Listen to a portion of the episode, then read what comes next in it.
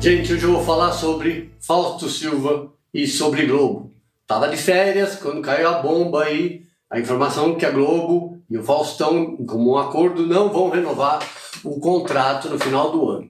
Pelo que eu fiquei sabendo é o seguinte: vai ter muitas mudanças dentro da Globo desse ano. Tá tendo muitas mudanças nas telecomunicações de forma geral, mas vai ter muita mudança na Globo. É também uma em parte uma, mais um corte de gastos da Globo, porque o programa do Faustão é muito caro, ele arrecada muito, mas gasta muito também, e mostra que a Globo está pensando, isso é, são minhas fontes me, me dando perspectiva está pensando no longo prazo em mudar os formatos. Então, o formato Faustão acabou. Esse formato está desgastado. Mas isso não impede que novos apresentadores possam a ocupar o horário. Quem seria o primeiro nome a ocupar o horário do domingo?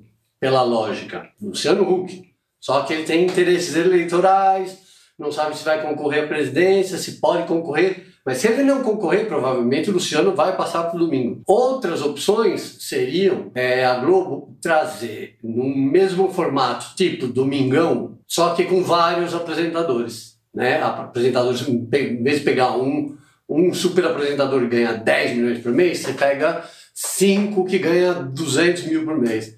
Então é isso que pode acontecer, que deve acontecer na Globo não esse ano, né, mas a partir de 2022. Muitas mudanças dentro da Globo ainda não acabaram, não acabaram, não acabaram as demissões, não acabaram as trocas, não, não acabaram as negativas. Você vê, a Globo acabou de recusar de novo a Fórmula 1 e a Globo está num esquema de economizar, corte de gastos. A mídia a publicidade brasileira caiu, o país está em crise, as pessoas não têm dinheiro e a Globo não está jogando dinheiro fora. Então, não que ela estivesse jogando dinheiro fora com o Faustão, porque o Faustão trouxe muito, mas muito dinheiro para a Globo.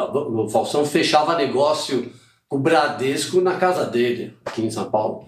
Então, é chocante essa saída, mas é compreensível. Então vai ter muita mudança na Globo, mudança de formato, mudanças de formato dentro, dentro de um mesmo programa, mais apresentadores, quem sabe não trazer gente de fora, né? Tem tanta gente aí boa que aí tá aí de fora agora, tem Marcos Mion, tem Rodrigo Faro lá na, na, na Record, tem o Portioli, que apesar da sua lealdade ao SBT também não joga dinheiro fora, então vamos ver o que vai acontecer.